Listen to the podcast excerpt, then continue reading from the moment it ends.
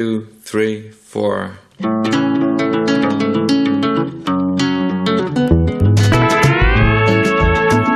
La Cultureta.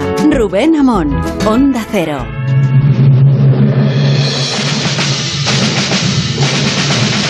Bueno, queridos culturetas, os imagino expuestos, sobreexpuestos a la crisis ucraniana, que es la nuestra, y os supongo al tanto de las derivaciones del algoritmo Ucrania en el abrevadero de las plataformas. Todas ellas se disputan la hegemonía de la clasificación de búsquedas, proponiendo contenidos directos e indirectos. Directos, como los documentales sobre Putin en Movistar o sobre la revolución de Maidán en Netflix, El invierno en llamas. E indirectos, como el género de las películas de guerra, muy requeridas entre el público laico ahora, porque el conflicto ucraniano ha precipitado el interés hacia otros conflictos, particularmente los relacionados con la Segunda Guerra Mundial. Y con las analogías que están haciéndose sobre Ucrania y los sudetes, o sobre Ucrania y la anexión austriaca, y más aún sobre Putin y Hitler. Ya me he pronunciado sobre esta analogía estrafalaria en un interesantísimo artículo que he escrito en El Confidencial y del que voy a entresacar con mi propia voz estos pasajes. Abro comillas e interrogaciones. ¿Es Putin como Hitler? La mera pregunta sobreentiende la idoneidad del debate, pero conviene atajarlo en su mismo origen. No. La conclusión no relativiza la ferocidad del tirano ni su peligro geopolítico. Putin es un autócrata, un híbrido de zar y jerarca soviético, un supremacista eslavo, un sujeto glacial que cultiva el imperialismo y que ejerce la megalomanía y el mesianismo. El retrato establece evidentes relaciones con la idolatría de Hitler, pero la idiosincrasia del nazismo, un modelo industrial de exterminio, representa un fenómeno desconocido en la historia de la humanidad. Por eso ha sido necesario construir un nuevo lenguaje, describirlo con términos y conceptos, genocidio, holocausto, que nunca se habían empleado porque las atrocidades de Hitler también habían rebasado el campo semántico. Compararlo con Putin es hacerle un favor, imperdonable a Hitler, restringirlo a la categoría de un dictador de mierda y sustraerlo a todas las originalidades del régimen. La limpieza étnica, la experimentación con humanos, la aniquilación sistemática de judíos, de tullidos, de homosexuales, la purificación racial y la ideación misma del exterminio en los campos de concentración. La solución final representa la mayor abyección de la historia y desautoriza el juego de comparaciones, sobre todo porque la tentación de trivializar a Hitler y el nazismo enfatiza una distorsión que alimenta el revisionismo y que pervierte cualquier ejercicio sereno de memoria. Cierro comillas y abro de inmediato la tertulia sobre el cine bélico. Tenemos asumido en este programa eh, de éxito, que todo es ficción o que todo es un western, aunque el dogmatismo de estos principios no contradice la existencia de excepciones y puede que las pelis de guerra formen parte de ellas. Os voy a preguntar por vuestras favoritas en breve y no sé si voy a encontrarme sorpresas. El día más largo, Senderos de Gloria, El puente sobre el río Kwai, Ran, Salvada al soldado Ryan, Dunkerque. Pero aquí el prescriptor del programa, estoy hablando mucho de mí en este inicio y voy a seguir haciéndolo alto, alto, halt va a posicionarse con el impacto de dos referencias generacionales, que son El Cazador y Apocalipsis Now, y por una iniciativa de ida y vuelta que refleja el mejor cine de Clint Eastwood.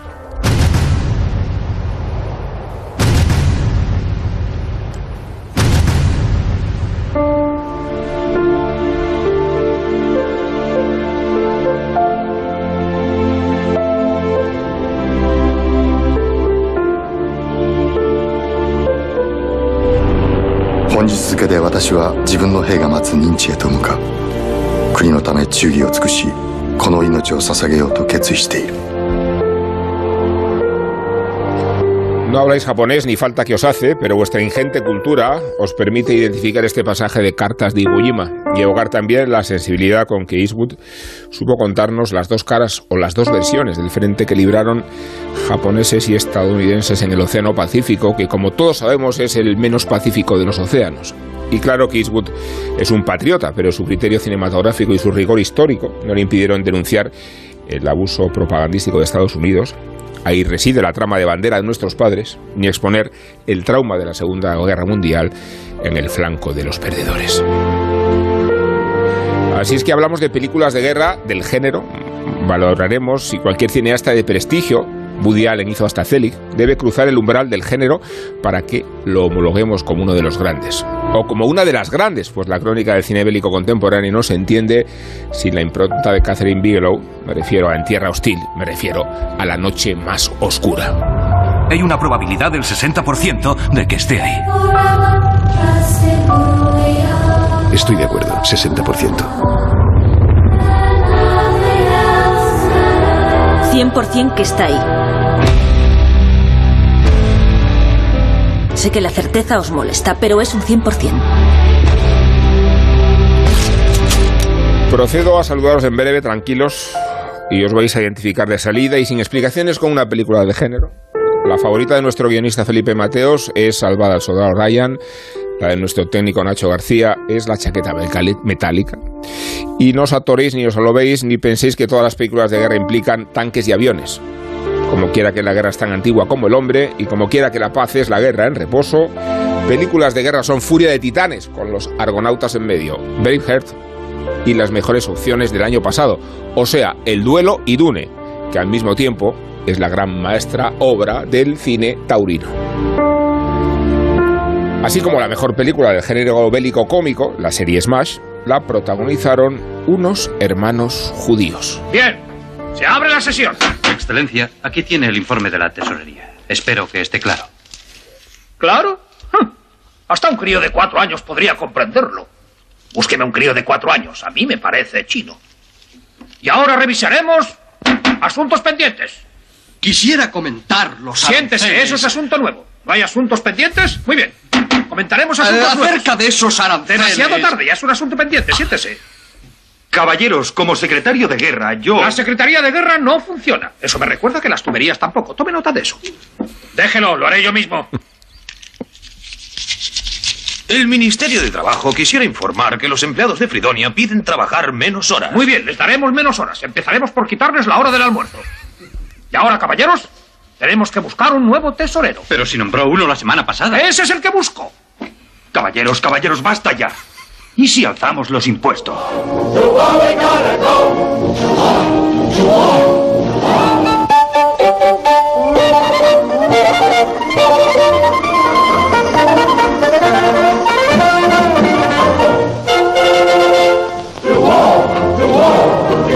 Los ciudadanos de Fridonia, aquí, aquí presentes, os voy a ir presentando de izquierda a derecha y me vais a decir vuestro nombre, nombre, apellido y película. Rango. Y rango, ¿no?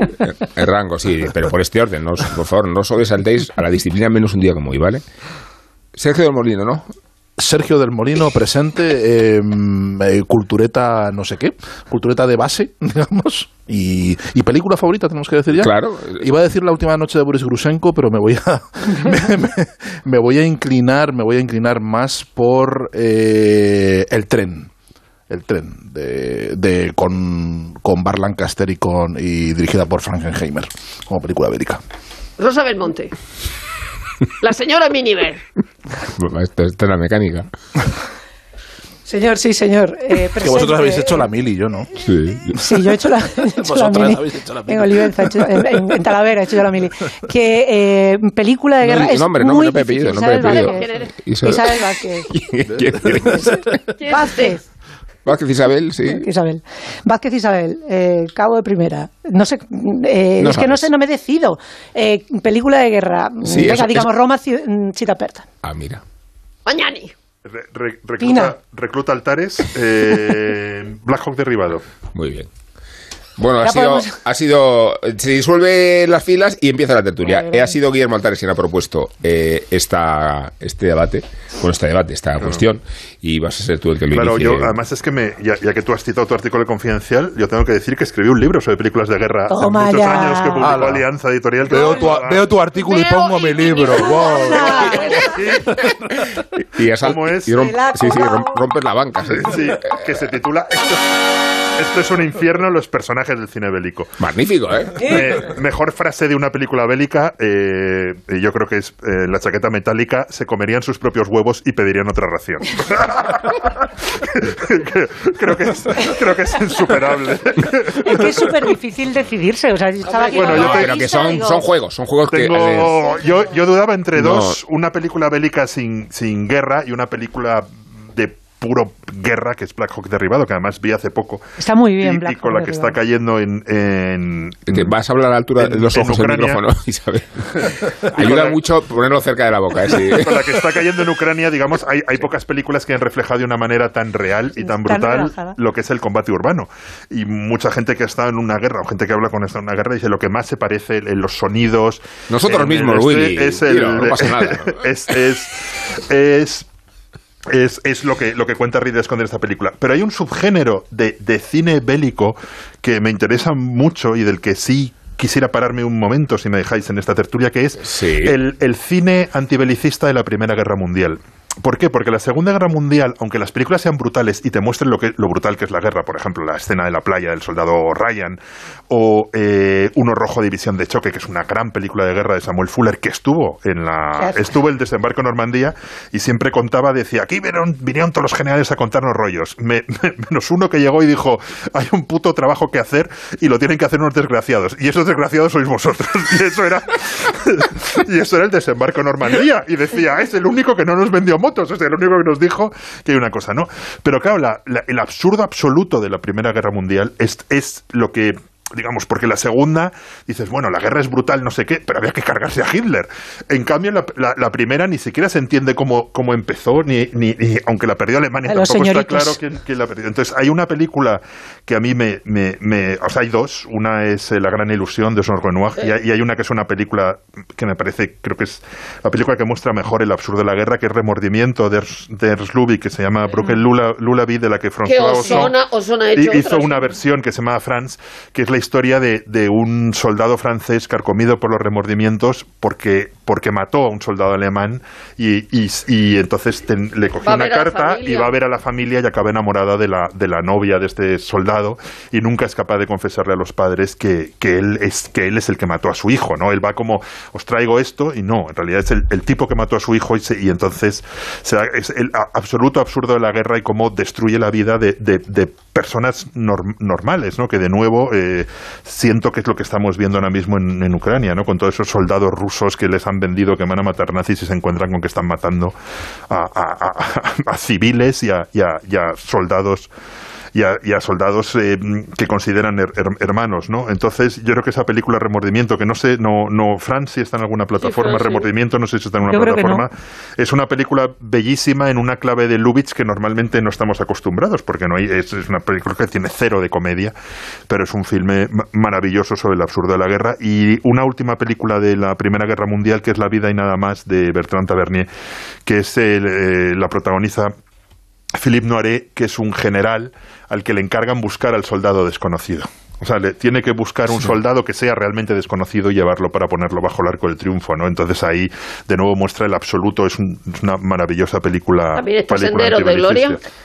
Sí, Johnny juegue su fusil. Johnny cogió su fusil. Digo, de la primera. Sí. Claro, de la primera, de la Y, primera, y- sí, sí. y Gallipoli, hay, hay- hay muchas, ¿no? Gallipoli, Pero, sí. y Capitán Conan también de este, pero vamos, os digo que yo la, la gran ilusión y remordimiento La son de las es- son dos de las películas que me han gustado en, en mi Y la de vida San Méndez del año pasado también, Sí, a mí me- 1917. me gustan mucho, Sí. A mí, Sí, a mí me a mí pareció mucho. infame. Me A mí sí me una gustó. especie de Mira, videojuego. confirma, de confirma, entonces. Sí, Sí, sí, sí. confirma que sí, mm, Sí. ¿Ves? la, es oveja negra la de la prueba del cultureta. algodón, la prueba del algodón pero de verdad que os gustó. Era una especie de, era una Esto- especie esto ya lo hemos hablado. Sí, tuvimos, un debate, ¿no te acuerdas? cultureta de Sí. esto, No digo sí. que, Con tu misma que- posición. que Bueno, mencionaba tu- tu- antes que- tuvimos un debate en el que os derraté a todos, como siempre. Claro, que sí, Guillermo, que sí. No, decía películas muy recientes son el, Du- el duelo es una película de guerra, ¿no? Sí. El duelo es una película de guerra, de guerra es lo que el viento se llevó, de Lo que guerra pasa es lo consideramos Sí. película de guerra de la Primera Guerra ¿eh? Mundial para allá. No, o cualquier- Para mí no, no. que sea una guerra. Mí no. No es una película de guerra. Por si la guerra está supuesto, por todas partes, claro, y, o sea, es que no sí, puede- sí, coincideramos, sí, Para claro. mí empieza Claro. la primera. La guerra de Troya no es una guerra. No, De hecho, No, tú, No. no es una película bélica, es una La película histórica.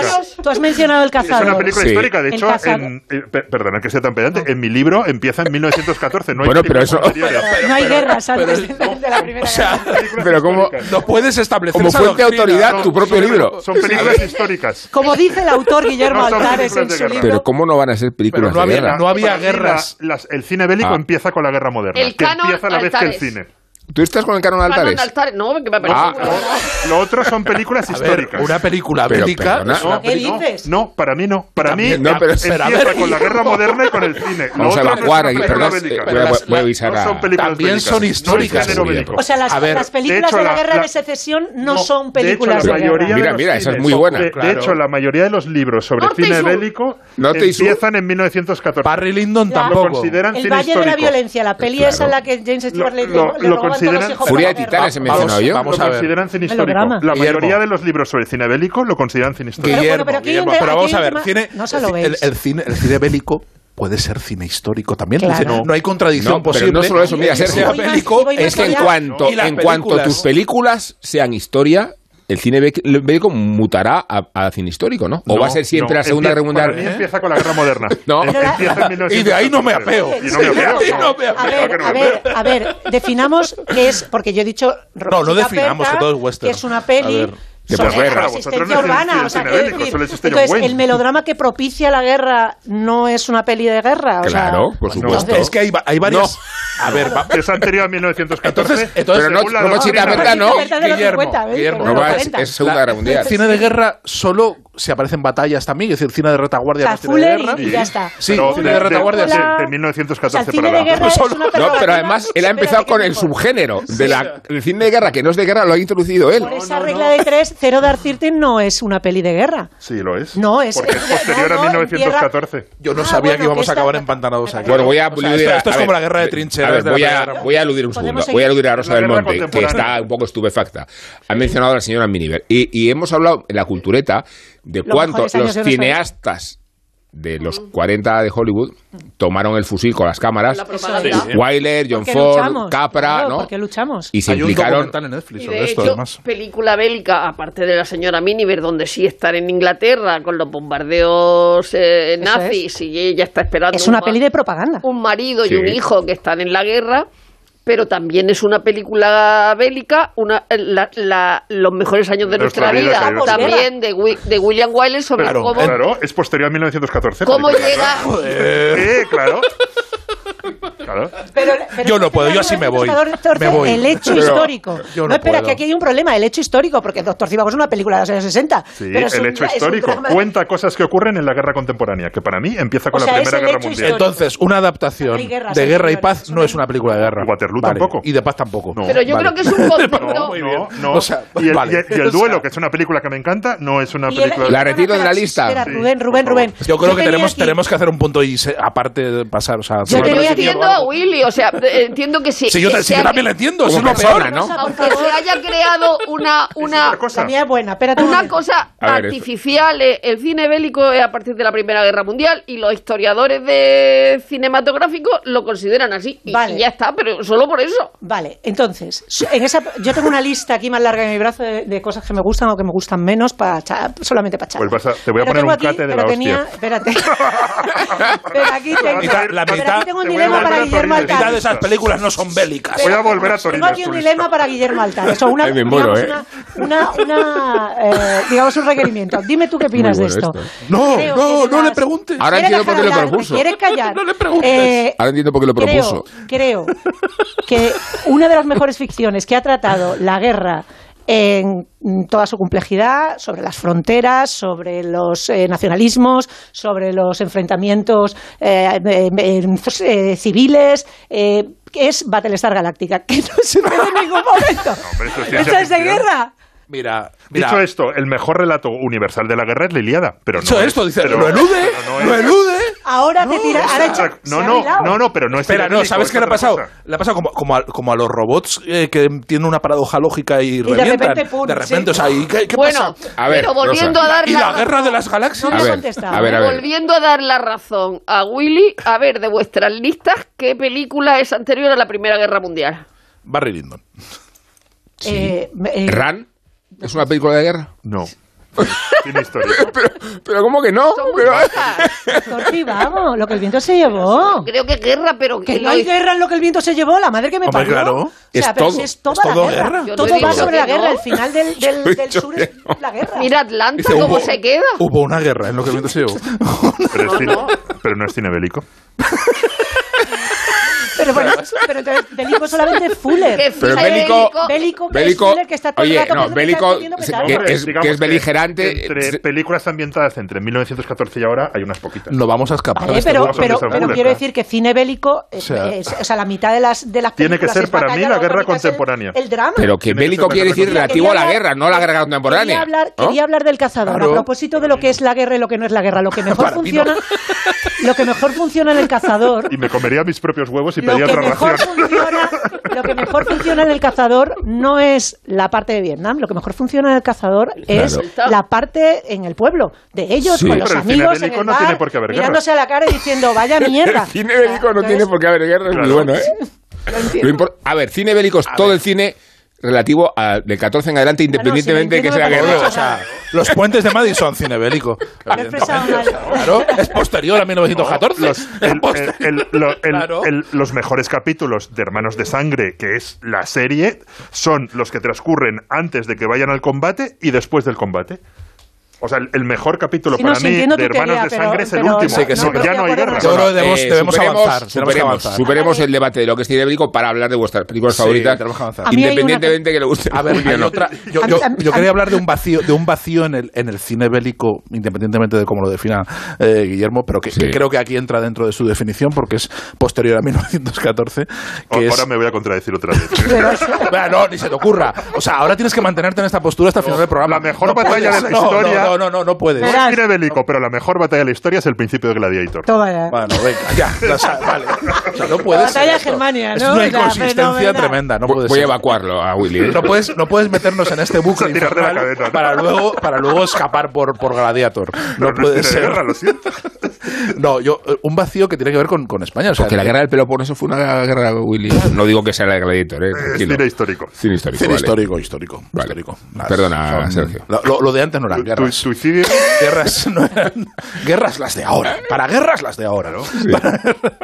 El, el vacío que hay en, en- en el cine español, Y de la que, guerra es- civil. que aparece, o sea, la guerra civil, que es el Irónico, elemento, ¿eh? es una ironía porque tanto en, tanto en la narrativa como en el cine es el tema fundamental, es el tema del- en, en el cual gira todo, y no hay todavía, todavía no hemos hecho una película bélica, que se pueda llamar bélica, es decir, eh, ahí me voy a poner muy restrictivo, y es decir, una película de frente, Sí. porque sí que hay muchas películas de retaguardia que son más que entiendo que son más baratas de sí, hacer, claro. que se pueden hacer en un decorado y en un salón y con y, y- y que, y con y que se oigan las bombas con efecto de, de Sí. fondo, pero no se vean las explosiones y no hemos hecho una no, no hay nadie que haya hecho la gran película de la guerra civil algo totalmente hecho, incomprensible, Es súper difícil. incomprensible. Es súper Agustín- difícil. Agustín no hay un, si no tenemos un consenso un sobre guion. cómo tenemos que plantear ni siquiera las bases Pero argumentales, claro, nos pero vamos a tenemos, poner a gastar pasta en tenemos batalla. una batalla, tenemos la batalla que escribió Sí. Pérez Reverte hace, hace un par de años el libro sobre la batalla del Ebro, eh, que es la, la madre de todas las La batallas batalla de la de Madrid, España. la batalla de Pero la Madrid. batalla del Ebro es una batalla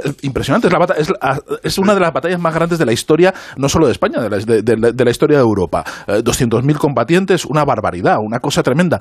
Y, y todo lo que nos ha llegado, todos los ecos que nos ha traído el cine español son gente asustada en un sótano. Sí. Quiero decir, o, o en- o- o gente pasando hambre en una calle en un, que se ve que es un decorado con unos escombros. La vaquilla. La vaquilla es una- Tierra y libertad. Pero no hay una película, joder, no hay un soldado, un ¿Por salvar al soldado las, Ryan. por quién No dobla no las una- campanas? No lo hay. Y Agustín Díaz Llanes intentó hacer o sacar dinero para una película sobre la batalla de Madrid, Mm. una película de puro bélico, y no lo consiguió.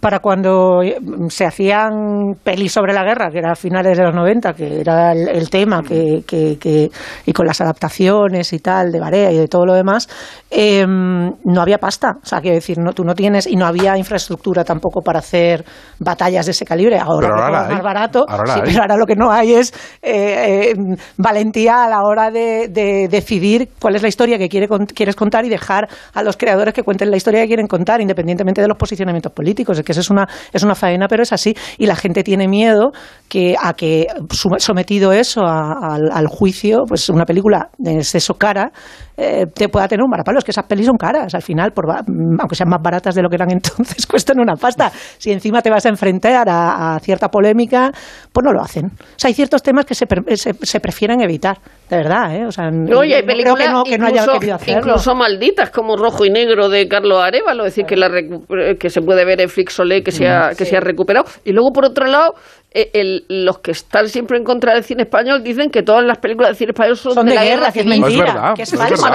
es. En el mejor de los casos son de retaguardia. Sí. En el mejor de los casos. La- yo que- volviendo al- al- al- a la parte de mm, digamos eh, canónica de- del señor Altares quería Sí. destacar una No, una pero ya se ha película desdicho, ya se ha desdicho. No, no, que a mí no. me Con gusta Gladiator ha mucho. mandado toda la mierda. vamos. que a mí me- que a mí me gusta Es una gran batalla, pero no es cine bélico. Una película reciente, Hombre, claro, reciente. hay que Como ya hemos pasado por todo, mm, Boiler eh, y todos los clásicos, me gusta mucho. Bueno, a propósito de Roma Chita Aperta, eh, con el díptico de Germania Año Ce- Año Cero, claro, porque Claro. A la guerra, a la posguerra y Paisá. Pero, pero sobre todo Germania Año Cero, que es que la parte de posguerra y además hacerla en, en ese Berlín destruido es. ¿Y Godzilla es una película de guerra? Vale, pero, destruye mucho. Claro que bueno, sí. bueno. no, quería hablar de una película re- reciente. Una película, sí. Kramer contra Kramer. Una película reciente. Sí. No, también es una película de guerra. Es una que es película hasta el último hombre de Mel Gibson. Que me chifla esa película y que pasó sin pena ni gloria. Es, es sobre el soldado eh, eh, eh, que, que era un adventista del séptimo día, que era un objetor de conciencia, que quería ser El médico otro día la militar pusieron por una la serie tele. de traumas. Es verdad que la pusieron el domingo pasado, sí. Que la vi de pasada, digo, mira. Cómo mola eso Y, del otro día la pusieron en la tele. Ya se nos olvida Mola. que eso existe. Es verdad que, que está. Es, es verdad que la vi en la vida pasada. Y es una película que es buenísima como todas las películas de Mel Gibson, es de decir, que es un magnífico director. Y es sobre este objetor Exacto. de conciencia que en la Segunda Guerra Mundial, en la batalla no de Okinawa, era un tipo que, que, que fue objetor de conciencia, pero que quería ir a la guerra como médico, pero no quería coger un fusil. Entonces, durante la instrucción, eh, le, pone, le hacen incluso un consejo de guerra, lo meten en, la, en el calabozo no sé cuánto tiempo, pero al final termina por poder ir al frente, también por la necesidad de, brazos, y al final termina teniendo un acto heroico. Esto es Wikipedia, no, no estoy spoileando, pero es una narración que incluso aunque la conozcas, es apasionante y es una peli bélica de las de altares, o sea, de las de batalla y de las de heroísmo de los de antes. Y sin embargo, a pesar de ese heroísmo como de otra época, funciona fenomenal vista hoy. Incluso siendo un chiflado adventista del séptimo día, iba a decir con todos los respetos, pero tampoco. Eh, pero quiero decir que puede ser resultar un fanático y es un personaje precioso, pero precioso. Y es un peliculón, un peliculón. A mí, aparte de las de William Wyler que he dicho ya, la señora Miniver y luego eh, los mejores años de nuestra qué vida, película cuando, más bonita, cuando la gente vuelve vida. a, a, a Estados Unidos y Qué cómo, cómo son Andrews. esos, esos, esos, y ese señor con las pinzas en la Sí, mano el de los que recoge garfios. el Oscar. Tiene un, di- tiene un diálogo increíble Sí, sí. cuando le dice, ¿tu novia sabe que tienen los garfios? Dice, sí, pero no los ha visto. Y me gusta mucho y además porque es una de las películas mitificadas de mi infancia, de esas que ves cuando eres pequeña y te impresiona mucho, El puente sobre el río Kwai. Sí. Y eh, vamos, esas películas mitificadas como, como La uvas de la ira o Diálogo de Carmelita o Quiero vivir, esas que te impresionan muchísimo, ¿no? De pequeña y el, puente sobre el río Kwai. Entonces mm, me acuerdo de, de Feliz Navidad, Mr. Lawrence de Nagisa Oshima, cuando los japoneses no entienden por qué los aliados se entregan, por qué no se suicidan. Dice, ¿por qué pierden su honor? Esa, esa, esa, esa parte me gusta mucho. Y luego me gusta una muy clásica, muy clásica, muy clásica, que es Patton de, de Sí. Schaffer. Con porque- guion de Francis Ford Coppola. Sí, sí, sí. Con George C. Scott haciendo de Patton y ese personaje tan, tan, tan tan mm, eh, contradictorio, ¿no? Porque Patton es de- parece un bruto, pero en realidad también es un, un, un señor un señor listo. Aunque Y- Anthony Vivor le pone bastante a parir Sí, en su sí, sí, libro sí, sobre no, la Era muy Guerra Mundial. tremendo. Decía que y el era matrimonio, ególatra y el matrimonio claro. con Colin de Burst es para, es para echarle de comer Eh, aparte. espera, o sea, señor dos. Patton. ¿Eh? Que señor C. Scott, Sí, no sí, Patton. que, la, que Vivor habla de Patton, no de George C. Scott. Y luego me gusta muchísimo más de Aldrich, que el otro día murió Sally Kellerman, que era la morritos calientes de la película de Aldrich, que no es la misma que la de, que la, de la serie. Mira, Me- me- Que él Yo hay está- una, hay una, hay dos tendencias que veo en el, en, eh, cine ibérico o que yo he ido cambiando eh, mi sensibilidad con el cine ibérico con el paso del tiempo. Tú citabas al principio, eh, Rubén, Apocalipsis Now, que es una película que, que- me fascina, que me encanta, me, me, eh, siempre que puedo volver a verla la veo otra vez, pero con el tiempo me he ido inclinando hacia un cine bélico que mm, destaca más la ingenuidad, que destaca más... Pero qué bonito es lo- esto, ¿eh? Sí, no, es verdad. a mí- Pero bueno, pero es que me estoy conmoviendo. Apocalipsis Now me parece una película que tiene un resabio, es, es demasiado resabiada, Sí. es demasiado cínica, es demasiado... Intenta explorar eh, de una forma también yo creo que muy pedante en algunos momentos, aunque a mí me fascina, eh, la- la- eso de- esa- esa- ese tropo de, la condición humana y de la, en fin, de, de la resistencia del ser humano ante la barbarie y todas esas cosas que viene ya, que venía ya en la novela de Conrad. Una cosa, mí- ¿qui- ¿quieres que nos adhiramos a esta iniciativa de la cadena SER de, de, No, no, no, de todavía- cantar todos a la misma sí, pero vez espera, pero la espera, de- Pero pero, es que espera que, llegue, espera que llegue y entonces ponemos la banda sonora. Vale, vale. Espera que llegue hasta ahí. Ahí me, me gusta, me gustan la- las películas de cine bélico que van justo a lo contrario, que van justo a, a- a encontrarte con em, con dilemas muy elementales, muy básicos, en los cuales eh, está muy eh, em, se, se pone de relieve eh, la la supervivencia básica de la civilización, ¿no? Y por eso me gusta mucho el tren de, de, de, Frankenheimer, ¿no?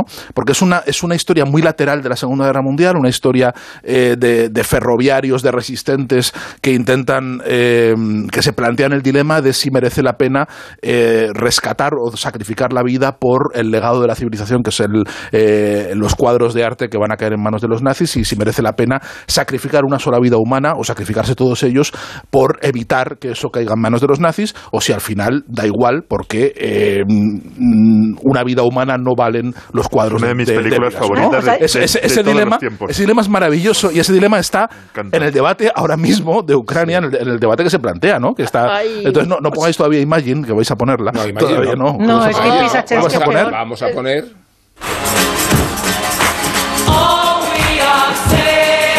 Nos hermanamos con las cadenas de todo el mundo, que no exactamente a esta hora.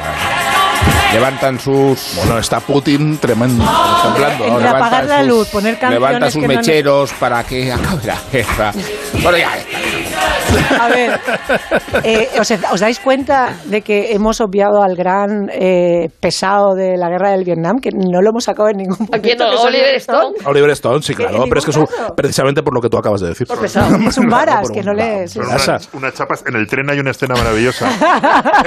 que es que es una tren que, yo que la me volví a ver hace poco y se hace pesadita, de- ¿eh? de A mí el tren yo la, yo la veo hace- Sí, yo la veo bastante. A mí me gusta, A mí ¿eh? me, el, el, hay un Pero resistente. porque no eres buena- porque no eres buena persona, Isabel. Hay un Eso sí. que rompe un tren con no monedas, con monedas de, de. A Franco. ver, a ver, Hay un poco de orden, ¿eh? Hay un resistente que, que rompe un tren, uno de los ferroviarios que rompe un tren con monedas de un franco y en vez de tirarlas se las guarda, ¿no? Al principio entendió de franco y que eran entonces pesetas. los, los, los, los nazis le, le pillan y le fusilan por eso. Y entonces el nazi le dice, el tío, en, en- impertérrito en todo momento, bueno, pues voy a dar la vida por la patria, ¿qué voy a hacer? Dice, pero, pero de verdad, ¿por qué se guarda usted las monedas? Dice, es que un franco es un franco. Un franco, Hay- 14 hay una película que me recordaba el otro día Garci que no que no me acordaba que es punto límite lo digo porque es mucho más contemporánea con respecto a las cosas que pueden pasar ahora o que podrían pasar que es eh, de Sidney Lumet que, eh, con Henry Fonda que salen unos misiles unas bombas atómicas con eh, por un error con dirección a Moscú y entonces el presidente incluso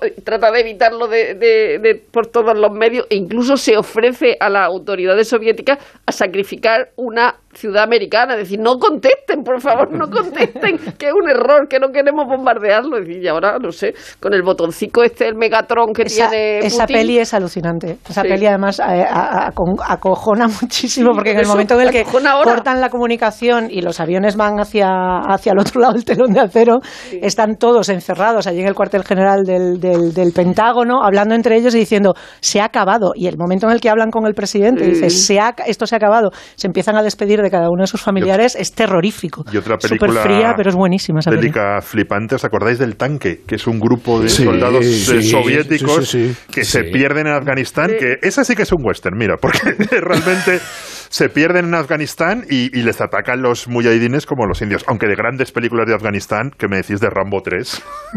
Bueno, ya estamos, ya estamos rebajando. Estamos ya- Pero eh, eh, de nuevo volviendo a punto límite y a propósito de lo que decía Willy, de que es lo que consideramos una película de guerra, que es una película que está solamente encerrada en un despacho, porque ni siquiera los aviones los ves, solamente los ves en la pantalla, Ujú. como si fuera un videojuego. Es una película en ese sentido que, que- que adivina lo que va a venir después, que es esa dependencia de la tecnología, en la cual una vez ya está tomada la decisión, no hay nada que hacer, eh, es verdad que, que no hay batalla, o sea, que realmente no se ajusta a lo que uno espera de una película bélica. Entiendo que sí entra dentro del canon Altares, pero no es Samuel Es- Fuller, o sea, no es después una, del 14 lo que entra. es una película bélica. Entonces, si en lo plástico, en lo plástico, lo que Vito es más una película bélica que Punto Límite. No, que no, que es antes del 14. por eso te digo, y punto no. límite, si es una histórico. Ya, pero quiero que te- entendamos cuáles son, cuáles son los, los, los eh, digamos, los rasgos que distinguen las películas bélicas del canon Altares. ¿Y punto consideráis límite que sí, pero un, un gran cineasta tiene que pasar por el cine bélico para homologarse, para ser mayor de edad en su producción cinematográfica? tiene que hacer un musical, una de,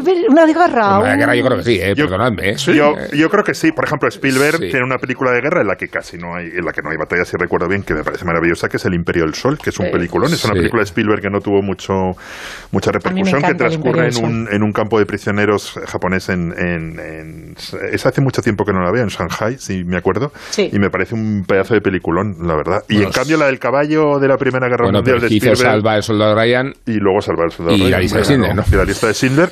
Creo que está, está ya. A ver si Eh, no. digo que de no- guerra no- bien, Está doctorado. A ver si está no nos doctorado. vamos a considerar. 1941. 1941. Si me 1941. Múnich puedes también meterla por ahí algunas cositas, ¿eh? Que algunos Sí. recuerdos Lo hay de la guerra árabe-israelí. Ah, de vez en cuando algo sale, yo creo, ¿eh? Ahora no, no recuerdo.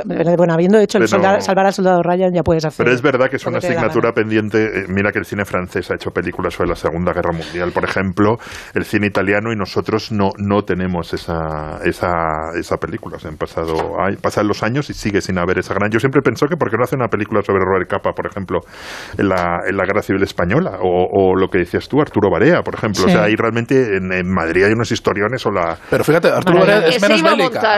Arturo Es más se- de se situaciones, hizo- sí, ¿eh? Se hizo una serie. Que Previo, sí. eh, La más cara hasta pero, entonces. Pero ahí, ahí tampoco hay mucha novela bélica.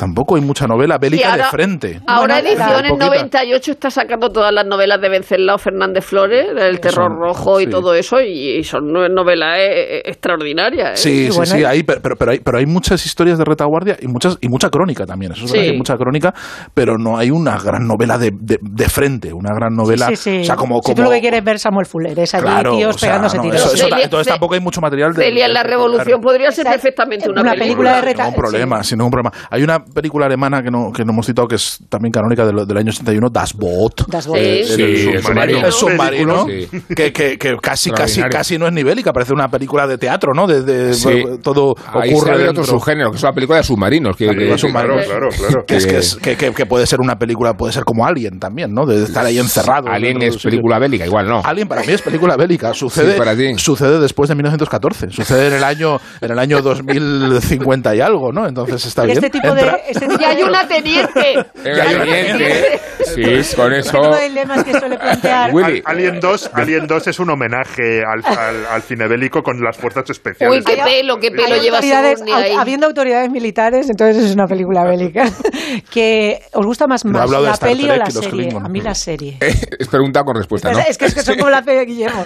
Sí. Es como, ¿os gusta más la serie o la Yo peli? la serie a mí no la la, serie. recuerdo, a mí la película me encanta. La, la, que es Pero, otra Guillermo- guerra o la que hay muy pocas, eh, que es la guerra de Es Corea. Corea, pero es Vietnam. O sea que Cuando el escenario es, es, es- no es real, por ejemplo, Fridonia y Silvania. Pues Battlestar Es- Galáctica. es- ¿Eso es una película bélica o no? Sí, porque Pero ocurre, ¿cómo que no? Pero ¿cómo- ocurre después del año Battlestar 14. Pero si es después de no es- Si hay hasta del teléfonos. 14. Ya, bueno, sí, pero no sí, es es, contem- eh, hay, una hay, comedia. hay una. Pero ¿cómo que no? Y un xilofón con, con los cascos. Con, con los cascos de los soldados. Ah, ah, la comedia queda excluida del género. No, no, Hombre, ahí por me has pillado, mierda. Me- no puedo ir a publicidad mientras pienso Sí, pero antes de ir a para publicidad, destruiros.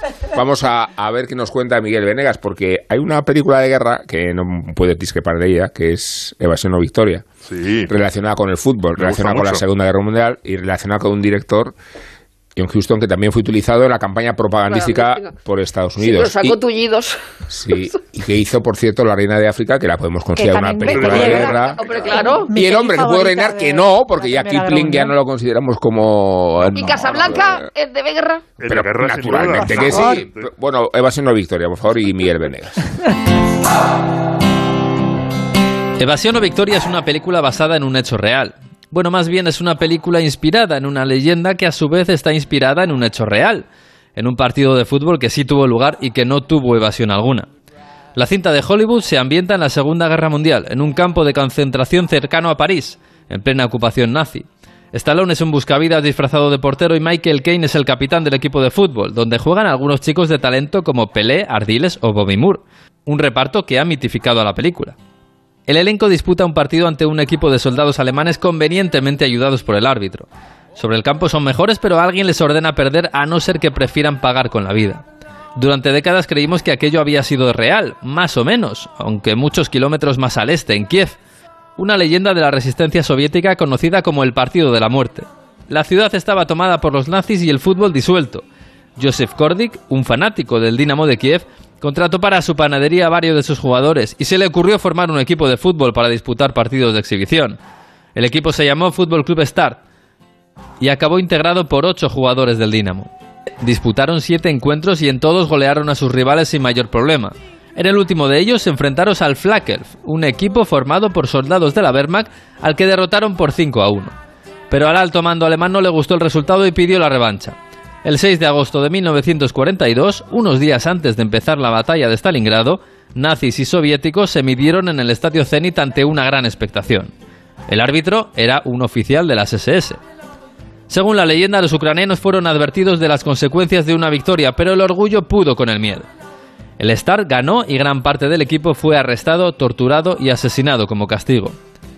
Pero lo cierto es que la historia real no tiene tanto que ver con el coraje y el orgullo, sino con la propia lógica horrible de la guerra. Los miembros del Dinamo no fueron arrestados inmediatamente después y en un ambiente de tensión. Los testigos que quedaron tras el fin de la URSS contaron que el encuentro fue tranquilo y festivo. Hay una foto de los miembros de los dos equipos mezclados y sonrientes después del choque. De hecho, el Star jugó, varios días después, otro partido con normalidad. Los jugadores fueron arrestados y asesinados por su relación con la resistencia, con el Partido Comunista y el NKVD. Hay que recordar que el Dinamo de Kiev pertenecía a la policía política y al Ejército Rojo. El partido fue amistoso, en mitad de la guerra, pero cordial. Después la propaganda soviética lo convirtió en el Partido de la Muerte. Y después Hollywood le puso caras guapas y se lo llevó a París. Un largo camino entre los chicos del Dinamo de Kiev y evasión o victoria. 17 millones de euros. 17 millones de euros. Te dijo, tranqui papi, yo riego las plantas mientras no estés y se ha cargado hasta el ficus. Pero piensa, 17 millones de euros. Ya puedes comprar tu cupón del Extra Día del Padre de la ONCE. El 19 de marzo, 17 millones de euros. Extra Día del Padre de la ONCE. Compensa y mucho. A todos los que jugáis a la ONCE, bien jugado. Juega responsablemente y solo si eres mayor de edad. PlayUzu es un casino con más de mil juegos. ¿Más razones? Slots como Wolf Gold o Star Wars. ¿Más? Ruleta en vivo. ¿Más? El dinero que ganes será siempre tuyo. Y sin retirada mínima. No hay una única razón por la que PlayUzu es un casino único. Hay muchas. Juega ahora en playuzu.es. Solo más 18. Juega con responsabilidad. Puntualidad, que llega o se produce en el tiempo o plazo debido o convenido, sin retraso. Solo Alquiler Seguro te garantiza el cobro puntual de las rentas el día 5 de cada mes, sin retrasos ni demoras. Y si necesitas estar informado al instante, dispones de una app con toda la información. Llama ahora al 910-775-775. Alquiler Seguro, protección a propietarios. En Onda Cero, La Cultureta.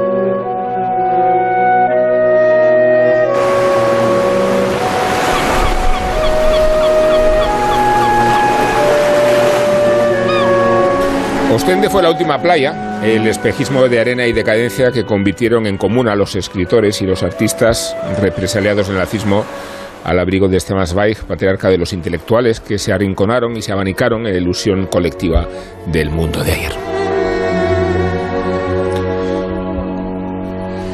Así se titula el memorial del escritor austriaco y podría titularse el libro de Volker Weidermann que publicó Alianza Literaria, en alusión al vínculo afectivo literario y hasta patológico que mantuvieron Zweig y Joseph Roth en la playa belga de los proscritos. Coincidieron en Ostende el hombre rico y el hombre pobre, el judío occidental y el judío oriental, el escritor de gloria y el escritor marginal, conscientes ambos de que Europa se descoyuntaba sin concederles oportunidades de escapatoria. Roth la buscó, la escapatoria, en el alcohol y entre los muslos y las neuronas de Imran Coin, mientras que Zweig trató de encontrarla en el exilio de Brasil, prolongando una agonía que Weiderman retrata en una postal fija de 1936. Bohemios apátridas en la playa de Ostende que miran hacia el mar por miedo a darse la vuelta. Hitler está en el poder y convierte los Juegos Olímpicos de Berlín en una ocasión para legitimarse. El deporte le propone un recurso propagandístico y gimnástico providencial que disimula la voracidad del régimen nazi y que sorprende a Svag y a Roth en el exilio de una playa belga, cuidando el uno del otro, y no al revés, intercambiando criterios literarios, amortiguando la zozobra, sobreentendiendo una relación asimétrica entre el hebreo cosmopolita y el semita campestre y acomplejado, pero también agradecido y orgulloso. Roth dedica a Zweig su leyenda del santo bebedor, la publica a título póstumo tres años antes del suicidio de su colega, de su hermano, o dos años antes de que el ejército alemán prorrumpiera en la playa de Ostende sin encontrar resistencia. Hablamos de Zweig porque es el santo patrón de la cultureta, porque murió hace 80 años y porque el mundo de ayer es el mundo de mañana en sus referencias premonitorias. Su casa y su memoria se alcanza siguiendo el Vía Crucis que asciende al monte de los capuchinos de Salzburgo, que fue donde vivió más tiempo el apátrida austriaco y donde Salzburgo le ha instalado un puerto de primera categoría y un busto patriarcal cuyas sombras jalonan la subida a la cima e incita a la peregrinación silenciosa de los hombres sin religión. Se entiende así que el régimen nazi se ocupara de represaliarla y descarmentarla, la casa. Hubo una pila de libros prohibidos en el inicio del fin, como se apresuraron las consignas para evacuar a Zweig de su casa, censurando por añadidura todas sus obras y constriñéndolo a exiliarse, so pena de ejecutarlo en cuanto artista degenerado. No lo abandonaron sus amigos, no lo hizo desde luego Richard Strauss, por mucho que la biografía del compositor germano se preste a la intoxicación del colaboracionismo. Es verdad que aceptó puestos de responsabilidad durante la edad hitleriana y que compuso el himno de los Juegos de Berlín, pero el proceso de desnazificación al que fue sometido reconoció la explícita ayuda que él mismo prestó a muchos colegas judíos. Y Stefan Zweig era uno de ellos. Colaboraron juntos en la concepción de La Mujer Silenciosa, una ópera, y llegaron a plantearse una versión de La Celestina. El trauma del nazismo los alejó y más aún lo hizo el suicidio de Zweig en Petrópolis. Buen momento para evocarlo este, de tiempos de guerra, lo hemos hecho en la edición matinal, pero todos sabemos que es el espacio de la madrugada, este, el que fija, brilla y da esplendor. Mira, tengo aquí tres ejemplares que ha traído Guillermo Altares, la biografía de Fouché, el estudio de Calvino contra Castellio y la novela de Jerez. Vienes bien pertrechado. ¿Qué más tenemos? A ver, ¿qué trae? A ver, nos trae eh, Isabel Vázquez de momentos estelares de la humanidad. 24 horas en la vida de la mujer como 24 representante de horas las novelitas y, y el mundo de ayer. que Pare- es- parece un, un rastr- el rastro El esto. rastrillo de la Sí. carretera. Qué buenas lecturas nos ha dado Estefan. Oye, yo lo llevo en el iPad. En el iPad. Aquí Tú- tengo Fuchela, tengo Aquí Yo, tengo los llevo, de yo los llevo en el En corazón. el corazón. En el corazón es muy bonito esto. Sí, sí. Tengo carta de una desconocida también. Sí. Tengo tres maestros. El recuerdo, sobre todo. Pero estos son cromos, o sea, nos los cambiamos luego, lo tengo, Claro. lo tengo. Sí, el mundo de ayer lo tenemos todos. No, en realidad, si, si hacéis recuento, igual es el autor que más hemos leído, ¿no? Si sumamos títulos y títulos, ¿no? Como... Sí, puede ser. Yo competiría con John Le Carré, a lo mejor, o Graham Greene, pero sí. De, o sea, no me acuerdo de cuántos títulos me he leído. Bueno, lo digo en alusión a Yo este comentario. competiría con Dickens. Con Dickens. Con Dickens puede ser, sí. Tolstoy también fue. Bueno, muy- que tres maestros, los tres maestros son Balzac, eh, Dickens y Dostoyevsky. ¿eh? Mm. Ahí se equivocó. Dostoyevsky que aparece Tolstoy. En, en momentos estelares Sí, de la humanidad cuando, indulto. cuando se queda en la situación de ser ejecutado. ¿no? A mí sí, me sí. parece Es estremecedor. un relato maravilloso. extraordinario, ¿no? sí. Sí. No, Claro, decía Sergio tú esta mañana por dónde empezamos, porque es que se puede empezar por cualquier sitio, ¿no? Eh, dada la, la grafomanía y la condición polifacética de Stefan Zweig. Sí, es sorprendente porque habéis citado muchas novelas y, y- y también el teatro, que es, yo creo que es lo, probablemente lo menos. Jeremías. Lo, pero, pero lo que menos eh, ha sobrevivido, ¿no? Yo no, Sí. no, no- no tengo constancia de Para que se antes, ¿no? ¿no? No tengo yo el recuerdo de que deja de Sí. escribir teatro. Sí, es, es- ah, el teatro es un vicio de juventud. Sí. estelares, alguno de ellos Y es teatro. poesía. Sí, y Poesía. po- hace mucha poesía. Sí, Hace mu- momentos él, empieza escribiendo poesía poesía, teatro y novelas, y luego ya cuando eh, se hace verdaderamente famoso es en los en el momento de entreguerras, ya a partir de los años 20, cuando empieza a hacer las, las, las biografías que son eh, bestsellers apoteósicos y que se traducen en todas partes y que están por todas partes, que son una, una maravilla y es donde se hace realmente un escritor eh, potentísimo, ¿no? Pero él empieza a escribir eh, a- muy a principios del siglo del, del siglo XX, ¿no? Para cuando salen las biografías él ya, ya tiene ya tiene una carrera, tiene una carrera como, como poeta y como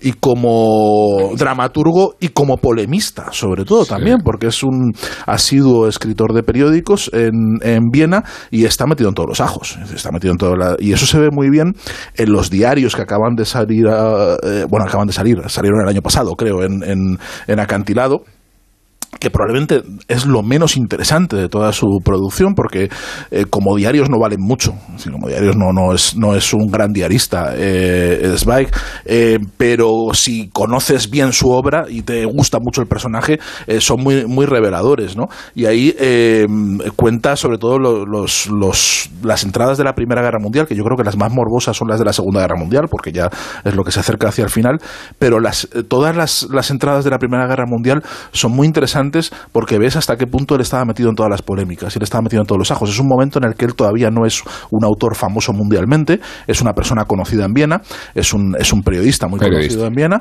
es. eh, y, y está muy metido en, todas, en todos los ajos. Y Entonces ve una, una cosa eh, bonita que sucede en ese momento es que eh, cuando estalla la guerra empieza a hacer las paces con todo el mundo. O sea, él está peleado con todo Dios porque eh, en eso consistía la vida vienesa, en, en zurrarse unos a otros en los cafés y en los periódicos. Y entonces las diferencias de repente se, se amortiguan y se hace como una especie de frente patriótico, una cosa común, eh, entre todos los que tienen la conciencia de la gravedad de lo que está pasando, que a él le cabrea mucho y se pega el- los tres primeros meses de guerra quejándose en los diarios, bueno, los tres primeros meses no, en realidad, hasta, hasta 1915.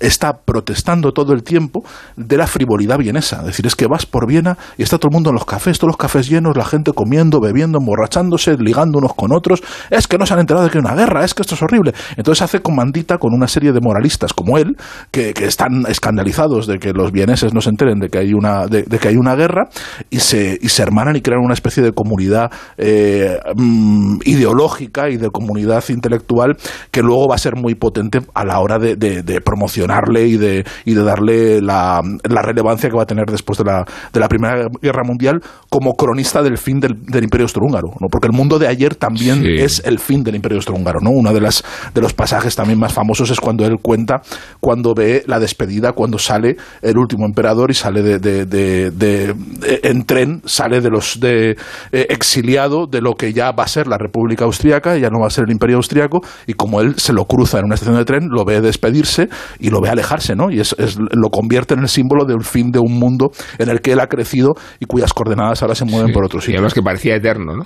Claro, es que el, cumpleaños del Sí. emperador, una de las cosas que aparecen en los diarios al principio, de- hasta la, hasta la eh, Primera Guerra Mundial, era lo importante que era la celebración del cumpleaños del emperador, Hmm. que era una fiesta en la que se unían todos y todos dejaban de discutir y lo celebraban. Era una cosa El mundo tremenda. desintegrado. Esta mañana hablabas tú, Sergio, de- del desprecio de, de Roth y de otros contemporáneos, y sin embargo, eh, parece que hoy es, es incuestionable la, la valía de Zweig, y, y- y leía precisamente un, un ensayo de Michael Hoffman esta semana que le desprecia con una, o sea, con una vehemencia extraordinaria. Él es alemán y aunque publique en, en inglés, eh, y le califica incluso de la... Es que había una frase que a mí me hacía mucha gracia, que él decía que era la Pepsi de los escritores aus- austríacos. Era como que era una era, era como una, una, una, tir- una tirria la que le, la que le tenía bastante, bastante impresionante.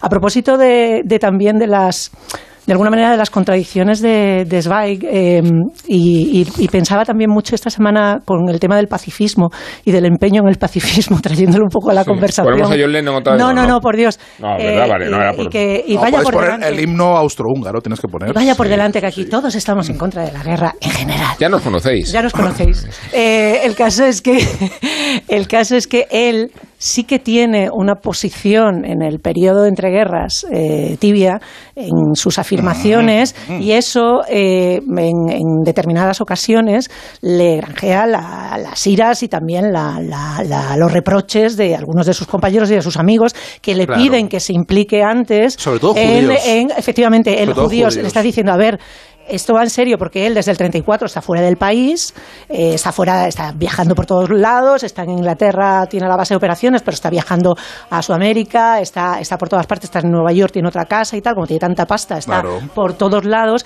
y le están diciendo todo el rato, oye, que esto va en serio. Entonces él incluso en el prólogo de, de El Mundo de ayer, eh, le- lo que hace, no diría una, un, eh, digamos un, un acto de contrición, pero sí que él eh, de alguna manera eh, cae en la cuenta eh, que- de que mm, él podía haber, digamos, reaccionado antes en un momento determinado. Yo creo que eso es, es una. lo- sí, es- pero, pero es, pero ese texto es que sí que es una incomodidad porque se lo dicen amigos, eh, el principal, Joseph Roth, Eso pero se es. lo dicen muchos.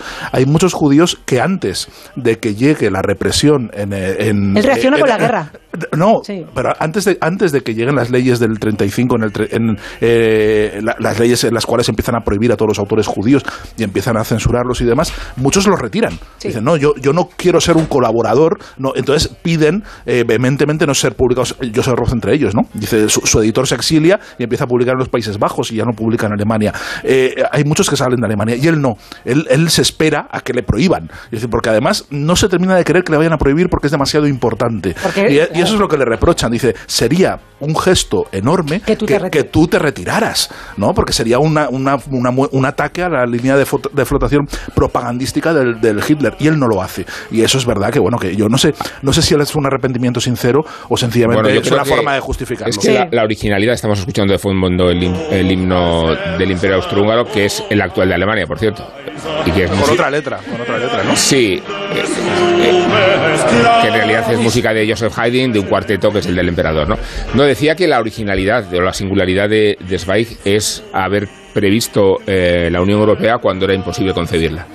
Porque salimos de una Primera Guerra Mundial, estamos en, el- en el- los prolegómenos casi de la Segunda, y como tú decías esta mañana, Sergio, eh, los nacionalismos eran las consignas dominantes. ¿Y creéis? O sea, eh, eh, crear un espacio de libre circulación, eh, cre- crear un espacio de cesión de soberanía con potencias que habían litigado entre sí hasta consecuencias terribles como venía de suceder en la Primera Guerra Mundial, hacía inconcebible que alguien abanderara este proyecto. ¿eh? O sea que si tenemos que buscar en los orígenes de la corpulencia editorial y de la línea eh, conceptual un precursor padre de la, de la Europa, es, Es un, es euro- es un europeo. un europeísta cuando era imposible ser europeísta. ¿eh? Era, era un europeo. Mm, También es verdad que, que parte de lo que significa la Unión Europea está en el Imperio Austrohúngaro, en el sentido de encontrar un- una, o sea, aunque la gestión es totalmente diferente y no tenemos emperador. Pero, pero hay una Pero inspiración explícita, ¿eh? Claro, en- Sí. en- encontrar una gestión supranacional donde los conflictos dejen de tener sentido porque forma parte, el, el- el ejemplo más claro, yo creo que hay muchos, ¿no? pero a mí siempre me encanta citar el de Rumanía y Hungría, donde, mm, digamos, la idea de los húngaros en el exterior ha sido uno de los ma- mayores, eh, mm, un- una fuente constante de temor y de tensión y, y- y- y- y Rumanía y Hungría estuvieron a punto de entrar en guerra en 1989 por, por los húngaros y ahora, bueno, pues los húngaros de Rumanía y los húngaros de Hungría forman parte del, del- del mismo suprapaís, ¿no? Y a, a mí lo que me impresiona mucho de de Zweig es un poco la, la- la lucidez, es verdad, y, y- y tenéis razón que él, digamos, arrastró un poco los pies y la fama literaria le, le- le pudo durante un tiempo por encima del compromiso. Pero hay una cosa muy impresionante que, que es él, él se da cuenta y se da cuenta desde que se aparece el Imperio Austrohúngaro, desde que vive la Primera Guerra Mundial, se da rápidamente cuenta de lo que significa Hitler y de lo que significa el nazismo y lo que significan los grandes totalitarismos. ¿no? Al final de Castello contra Calvino, Conciencia contra Violencia, dice, nunca un derecho se ha ganado para siempre como tampoco está asegurada la libertad frente a la violencia que siempre adquiere nuevas formas. A la humanidad siempre le será cuestionado cada nuevo avance, como también lo evidente se pondrá en duda una y otra vez. Esta frase leída en el momento de la guerra de Ucrania, cuando un país ha, ha invadido otro y lo está destruyendo, lo está mm, convirtiendo en fosfatina, es impresionante, ¿no? Siempre que la humanidad ha disfrutado de la paz durante demasiado tiempo y con demasiada despreocupación, le sobreviene una peligrosa curiosidad por la embriaguez de la fuerza y un apetito criminal por la guerra. Pues para seguir avanzando hacia su insondable objetivo, de cuando en cuando la historia pro- provoca retrocesos incomprensibles para nosotros. Son dos frases be- be- bellísimas de un libro escrito en... eh, yo creo que este es un libro del principio del nazismo, o aquí no sé cuándo está publicado por primera vez. En, aquí viene una edición del, del 76, pero no... no, no, No, es de, es de los años 30. es de sí. los años 30 Sí, sí, es, es im- impresionante, ¿no? Le- le- leído ahora dices que razón tenía eh, te- tenía es- Stefan Zweig y, y, y- y cómo, y cómo vio realmente lo que iba a ocurrir y lo que desgraciadamente iba a seguir ocurriendo en la, en la historia de Europa, ¿no? Porque se nos olvida, hemos tenido esto, pero antes tuvimos es, es Srebrenica, o sea, en los, en, los no- en los 90 se produjo la peor matanza, o sea, fu- fu- Sí. 8.000 8.000 varones musulmanes fueron fusilados simplemente por, por haber sido, por haber nacido bosnios, ¿no?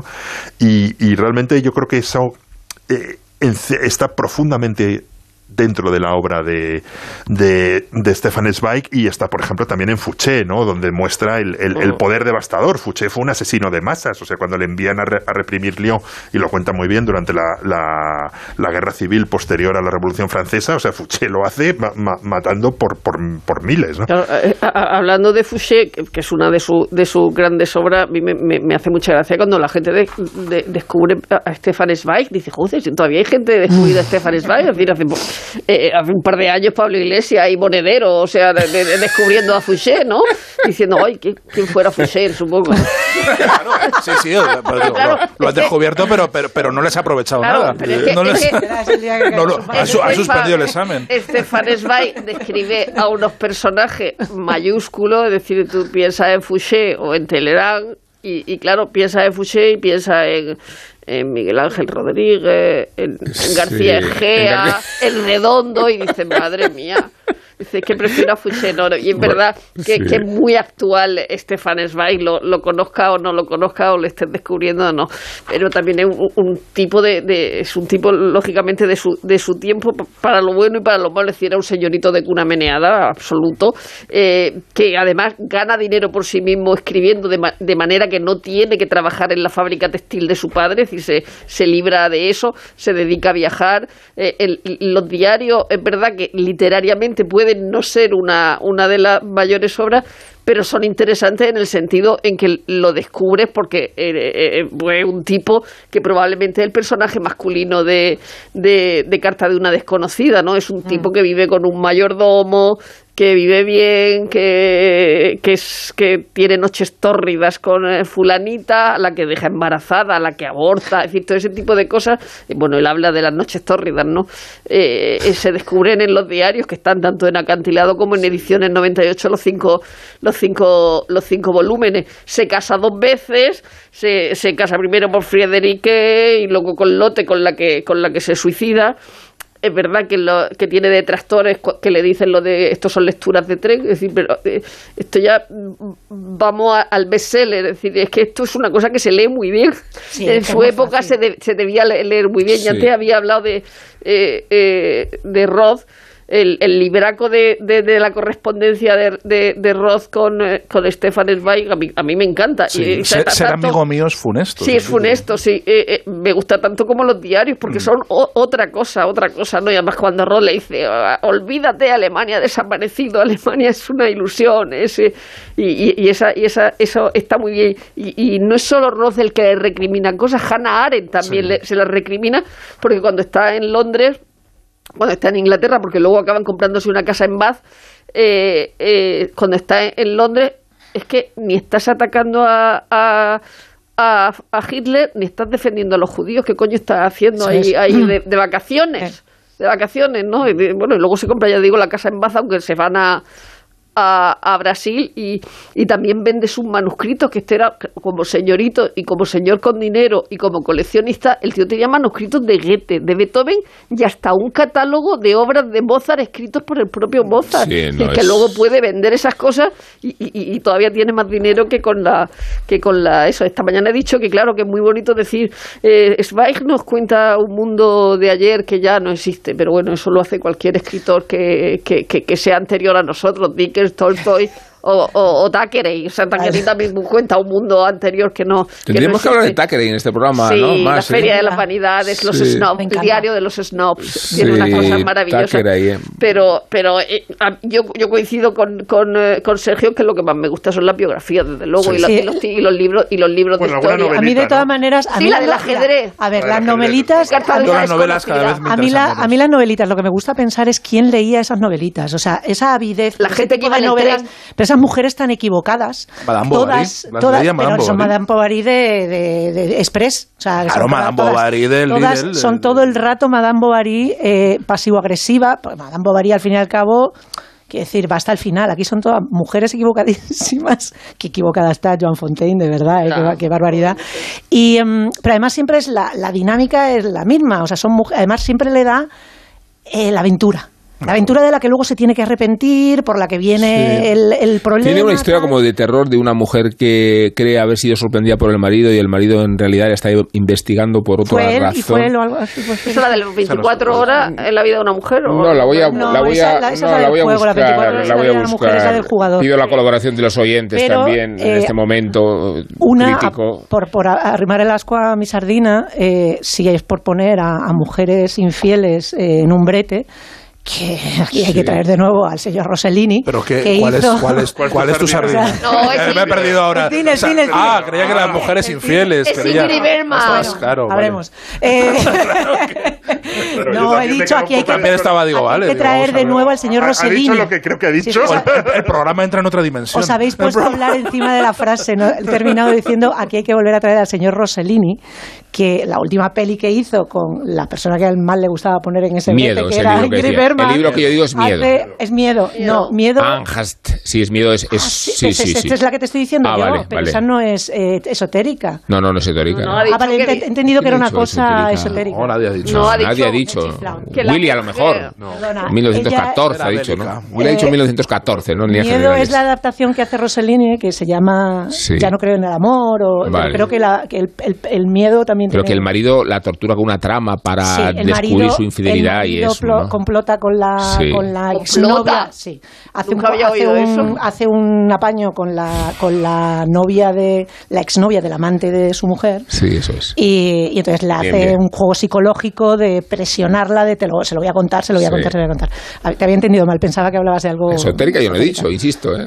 Pues eh, hoy estoy escuchando cosas que no, que no existen. Sí. Pero que, que es- Puede casa pasar. muy bien esa, esa idea de, la, de las mujeres eh, Sí. eh, con el digamos con el cargo de conciencia, con, con, digamos esas mujeres burguesas, que, y que además es que siempre, lo que me hace gracia es que siempre les da el gustito para el cuerpo. Siempre cierra la puerta, les da el gustito para el cuerpo y luego ya arrepiéntete el resto y todo el drama desencadenado de eso. La del jugador, la de las 24 horas en la vida de una mujer también es, es un poco eso, es, esa se me hace un poquito pesada, la verdad. Hay una, una que se llama Confusión de Sentimientos, que es la historia de un alumno que crees, eh, admira a su profesor, pero el profesor piensa que hay algo más. Esa no la he leído. Eh, esa se, Ni pienso. adquirí, no, adquirí, adquirí una primera edición en Salzburgo y se la regalé a Rafa La Torre por sus bodas. Que lo sepáis. Eso sigue un regalo No, bonito. qué Yo lo bonito, ¿no? En alemán, habría ¿no? En alemán, claro, en la editorial Insel, que es, Es la la editorial... mejor manera para no leérselo. No, pero es tener eh, el recurso patrimonial. Pero bueno, ¿de qué estamos hablando si no? Eh, ¿Qué somos?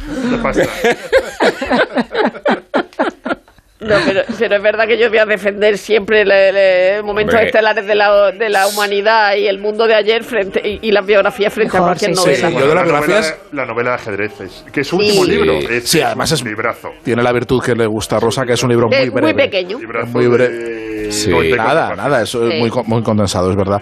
Pero a mí, yo- a mí de sus biografías, Y es autobiográfico. la de María Antonieta de verdad que me encanta, porque además No, me no. parece que es una, Hay va, una va tan es tan contraintuitiva, en- que es por usar una palabra que no usaría nunca Sí. Stefan Zweig, que eh, es de una sensibilidad, de un intento de comprender eh, un personaje que ha sido totalmente caricaturizado, que ha sido ya, ya mucho más que decapitado, que, que, que, que, está convertido prácticamente en un, en, un, en un cliché ya pisoteado. Y de ahí levanta un personajón. Un Levanta, personajón Hay una, tremendo. Mira, hay mira, mira, una, levanta, hay una levanta. adaptación con Norma Shearer.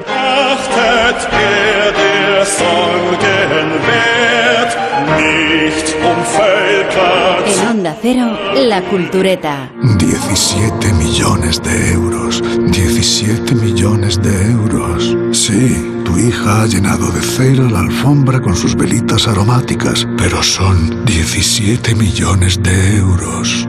Ya puedes comprar tu cupón del Extra Día del Padre de la ONCE. El 19 de marzo, 17 millones de euros. Extra Día del Padre de la ONCE. Compensa y mucho. A todos los que jugáis a la 11, bien jugado. Juega responsablemente y solo si eres mayor de edad. PlayUzu es un casino con más de mil juegos. ¿Más razones? Slots como Wolf Gold o Starburst. ¿Más? Ruleta en vivo. ¿Más? El dinero que ganes será siempre tuyo. Y sin retirada mínima, no hay una única razón por la que PlayUzu es un casino único. Hay muchas. Juega ahora en playuzu.es. Solo más 18. Juega con responsabilidad. La cultureta.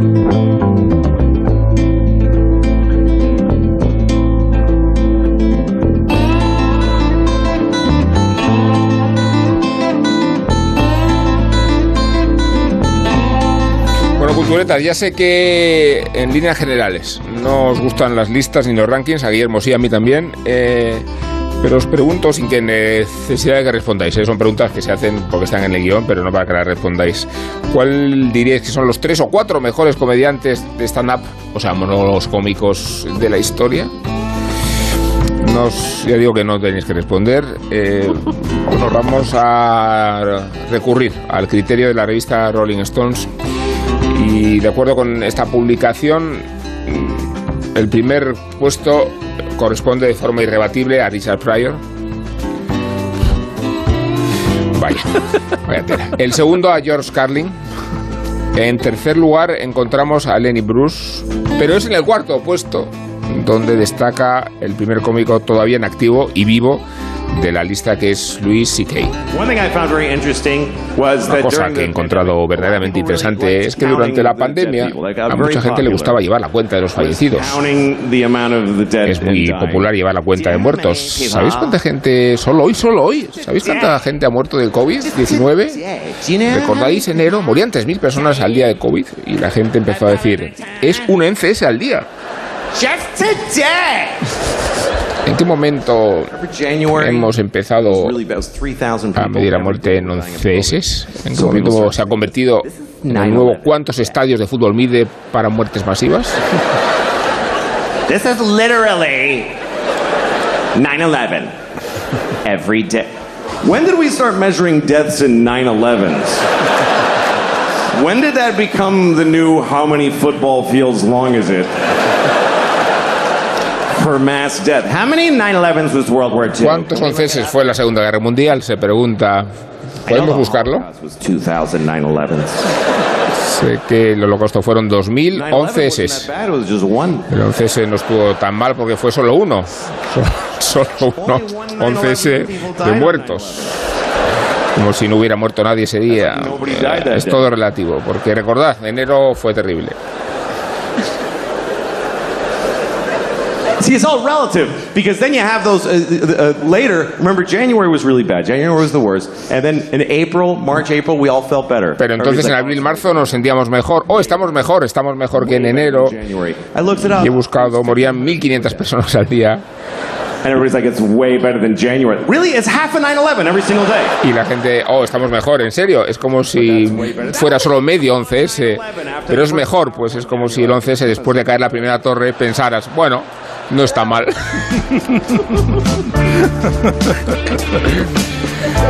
bueno, Luis C.K. es, lo hemos escuchado, especialista en humor negro, también en humor escatológico, ¿no? y de experiencias también. sexuales propias o en propia Mucho, meta. mucho, mucho. Muy físico. Eh, imita, imita muy bien un espermatozoide. Si me dejáis, Bueno, em- bueno. si me dejáis empezar, No, todavía no. Ha hecho carrera. Vamos a repasar un- una serie de nociones que igual los oyentes no conocen tanto. Que como hizo carrera como cómico stand-up, como guionista, como actor, presentador, incluso director de cine en I Love You Daddy. Daddy igual es un, un sustantivo que nos va a explicar Guillermo, digo, Sergio del Molino en un rato. Además de hacer su propia serie, Louis emitida entre 2010 y 2015. Este corte que escuchábamos es de su último especial de comedia publicado, Sorry, correspondiente a 2021. Y digo publicado porque es tan prolífico que escribe, hace gira y graba un especial al año. El show 22, 2022 viene a España estas semanas. Eh, Madrid, Barcelona o Barcelona y Madrid, porque de Barcelona viene Sergio del Molino. eh, hemos enviado a Sergio del Molino a cubrir el acontecimiento. Sí, sí. Me habéis enviado con mi propio dinero. El Sí, resto con tu propio y con tus propios medios, ¿no? Sí, sí, sí, nada, yo Pero- andando he ido a pata. Pero aún así, aún así la experiencia de Sergio ha sido gratificante. ¿Qué decías, Guillermo, antes de que Sergio os- nos o cuente? sea, os, eh, quería empezar cabreándoos y es decir, es, es- o sea, yo no, no, no soy, no me gusta mucho el stand-up comedy. Sí, me, me he reído en bien. mi vida. Po- pero la bélica sí, el stand-up comedy pero bélico sí que te me, gusta. me- o sea, me he reído pocas veces en mi vida como con algunos capítulos de la serie Louis. Le he visto, le voy a ir a ver en, en, en- en Madrid. Vamos todos. Pero Vamos reconozco que desde el episodio Me Too no es lo mismo. Me jode. Bueno, Pero como no es lo mismo, ¿por qué? ¿Por qué no? Porque me jode. Porque no, porque ¿Por me qué cae jode, mal. Guillermo? Porque me cae mal y porque, o sea, hay algo que me hace que no disfrute de Luis. Porque me parece O sea, un, vas a ir a- No lo un, violador. un violador. un violador, no, a ver, a ver, a ver, no, a ver, a ver, a ver, a Es ver. cierto, Viol- sí, violador es un delito. Violador es un delito, No, ¿eh? es, no es un criminal de nada. Violador es un delito, ¿eh? Este señor no ha sido acusado de nada ni ha sido procesado absolutamente Este de tío nada. es un tío marrano. Es un tío marrano. No, no. Que se hacía pajas delante de A ver, no, pero es que esto es importante, Guillermo. No, Guillermo, a ver, el. Código Penal no lo defines tú tampoco, ¿eh? O sea, este es- señor no es Pues- un criminal. pues reconozco que No ha hecho nada delictivo. He, llorado de Todos risa con estamos- capítulos de todos Luis. estamos Eh, eh, decepcionados. He, he llorado de Ah. risa con capítulos Pero de Luis. hay, hay algo no. que se ha la roto palabra. de Pero mi amor Pido hacia la Luis. palabra, ya que hemos entrado roto algo. directamente en la, Vaya, en la, sí, en la porque no vamos a poder hablar de Hemos Luis. empezado la polémica, ahora hablamos Sí, de Luis. hablar. Pero vamos a, pero vamos pero a- se ha roto algo. Pues De uno en uno, por favor. Por favor. Eso es. A ver, eh, De uno en uno, nos dice Nacho García. Primero, tenemos que distinguir, no vamos a, quitarle, no le vamos a quitar importancia a lo que sucedió. Como diría Luis que De una en una. Durante, Tiene un chiste mara, eh, tiene en el monólogo anterior tenía un chiste absolutamente maravilloso sobre eso. Dice Pero todo, todo el mundo tiene algo.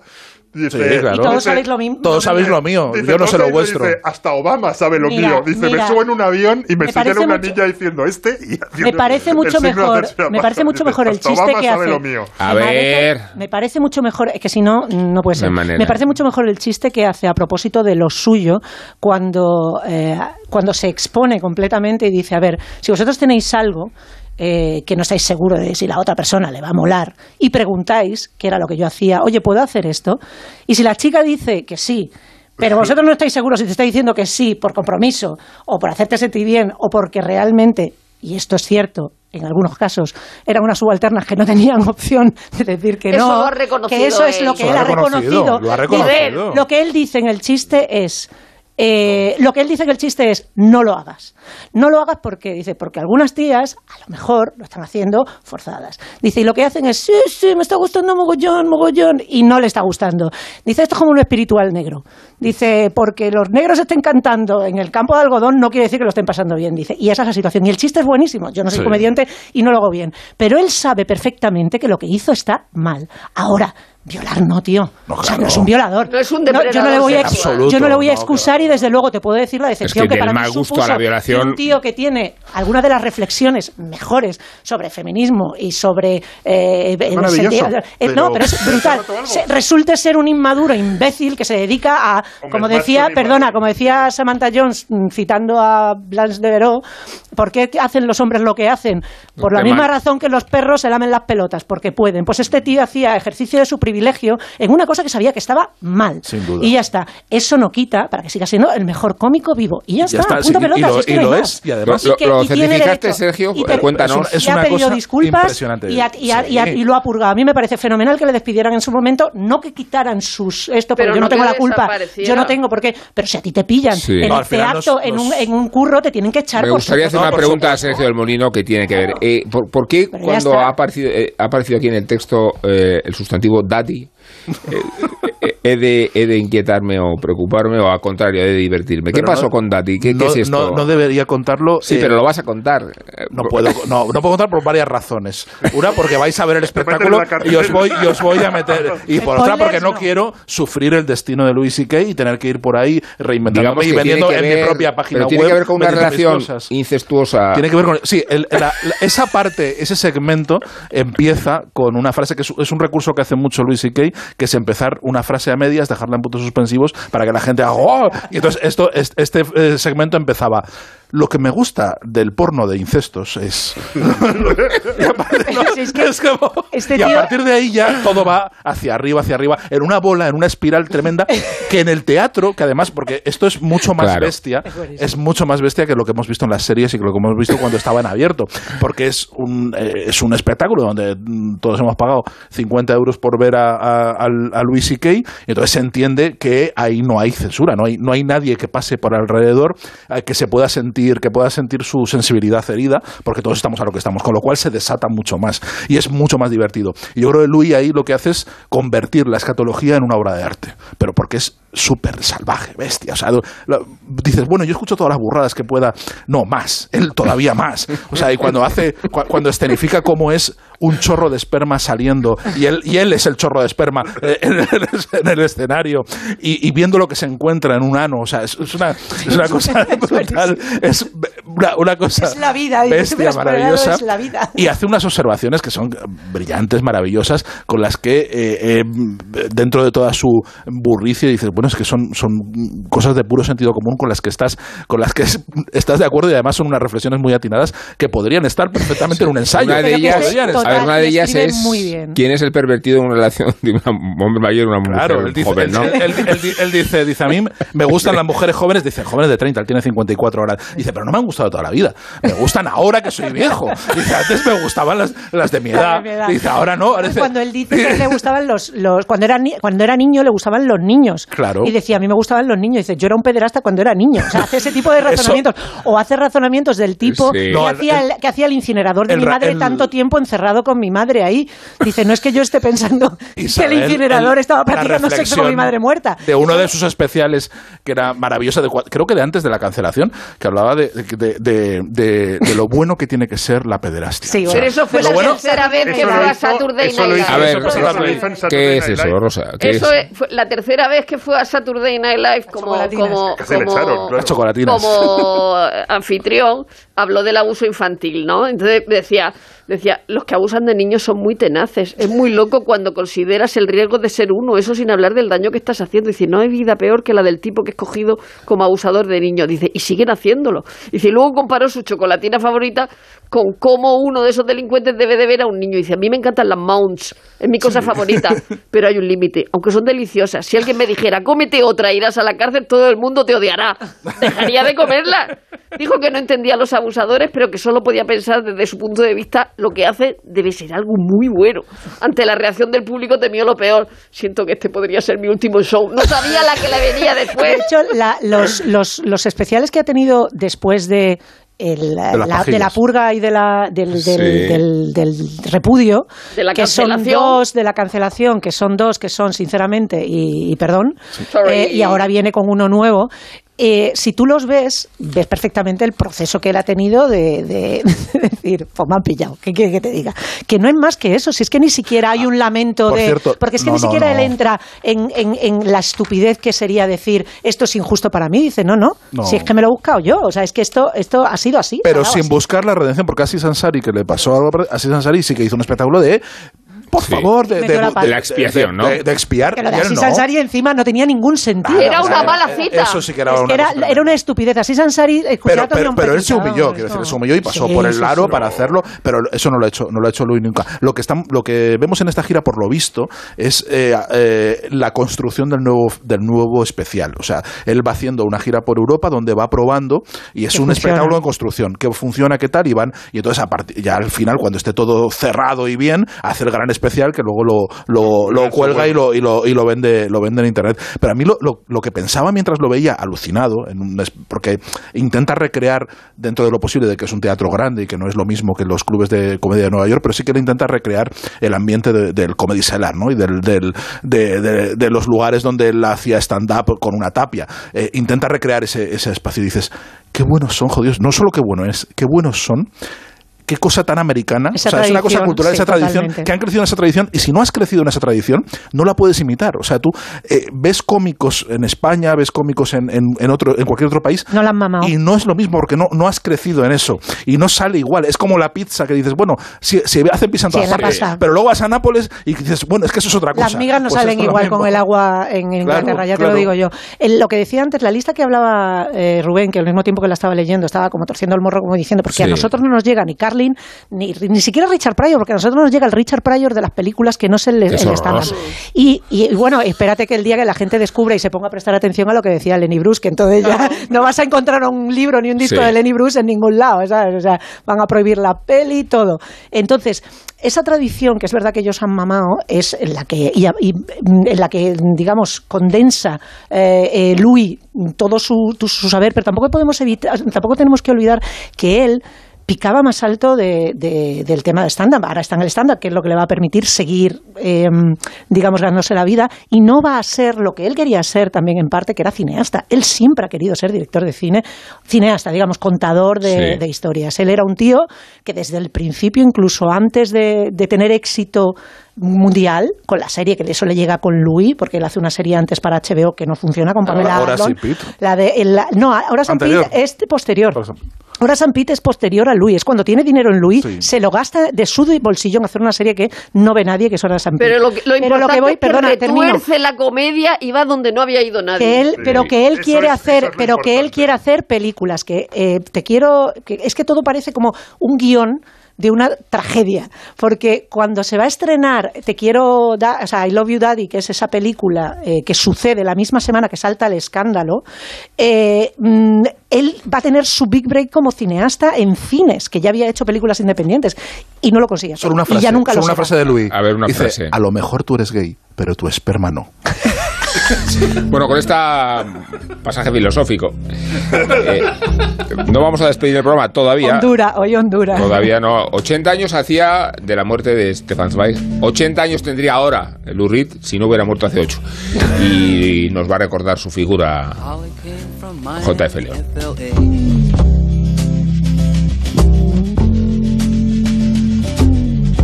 Esta semana habría cumplido 80 años Lou Reed, un artista en toda la extensión de la palabra, cuyo talento y prestigio, como en el caso de Bob Dylan, por ejemplo, no puede ser medido por las ventas de sus discos, que nunca fueron demasiado altas. Nos dejó en 2013, meses después de un infructuoso trasplante de hígado que intentaba mitigar sus continuos problemas hepáticos, desde una temprana hepatitis que contrajo en los 60 por compartir jeringuillas hasta un cáncer que sufrió durante sus últimos años de vida. Como artista en solitario, su momento de máximo esplendor coincidió con su obra maestra, Transformer, editado en 1972. Un álbum producido por David Bowie, en el que destaca el aporte de su propio guitarrista, el gran Mick Ronson, que lo puso al servicio de Lou Reed. Este paseo por el lado salvaje de la vida es probablemente su canción más icónica y recordada.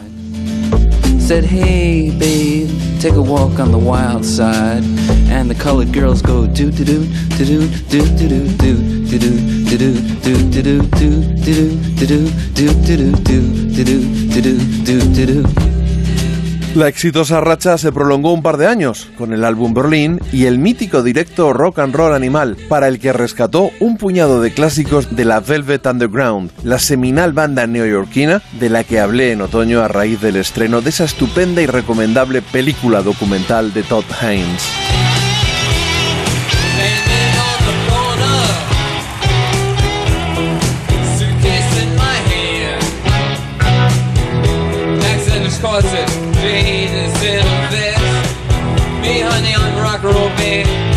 Desgraciadamente, la segunda mitad de los 70 fue dura para él, con una significativa bajada de ventas y una absoluta dependencia de las drogas, que le obligaron a cancelar numerosos conciertos. En los 80 empezó a levantar la cabeza con álbumes notables como The Blue Mask, que pese a no conseguir una gran repercusión comercial, le permitió recuperar cierto prestigio para llegar a finales de los 80 con otra obra maestra, el álbum que dedicó a la ciudad que le acogió un par de décadas antes. Evidentemente hablo de Nueva York.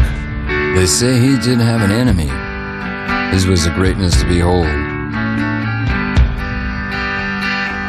He was the last surviving progeny, the last one on this side of the world. He measured a half mile from tip to tail, silver and black, with powerful fins. New York es un álbum conceptual, prácticamente una novela no exenta de cierto aroma cinematográfico por la que circulan personajes como Rudy Giuliani, Donald Trump, Mike Tyson, el reverendo Jesse Jackson o Jimi Hendrix, entre muchos otros. No deberían sorprender a nadie esas aspiraciones literarias de Lou Reed, un auténtico poeta urbano muy transgresor que además de un ávido lector, estudió periodismo e incluso fue locutor de radio. Sus letras también reflejaban su atormentada adolescencia, en la que sufrió una terapia de electroshock destinada en buena medida para reconducir ciertas tendencias, entre ellas su incipiente homosexualidad, que obviamente sus padres, judíos de origen ruso, consideraban inaceptable. Paradójicamente, la falta de éxito de Lou Reed le permitió dedicarse a lo que le apeteció en cada momento, desde colaborar con distintas obras de teatro, publicar libros con sus fotografías e incluso ser columnista ocasional, como aquel que le publicó el New York Times tras los atentados del 11S.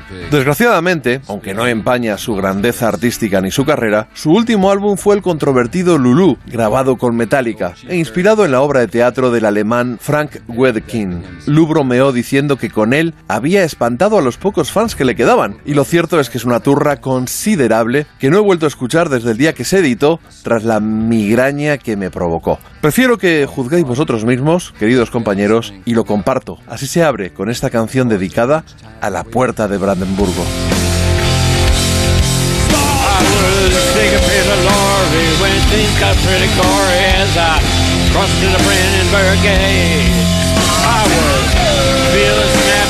Eh, la mala noticia es que nos vamos, la buena noticia es que volvemos dentro de una semana con la misma alineación, con Guillermo Altares, con Isabel Vázquez, con Rosa Belmonte, con Sergio del Molino, con Nacho García y con Felipe Mateos y con la estrella del programa. ¿Que quién va a ser? Pues yo mismo. Autoproclamada Con estrella. Rubén Amón. Eh, gracias, es que si no lo dices la gente no lo sabe. Con Rubén Amón. Hasta luego. En Onda Cero, La Cultureta.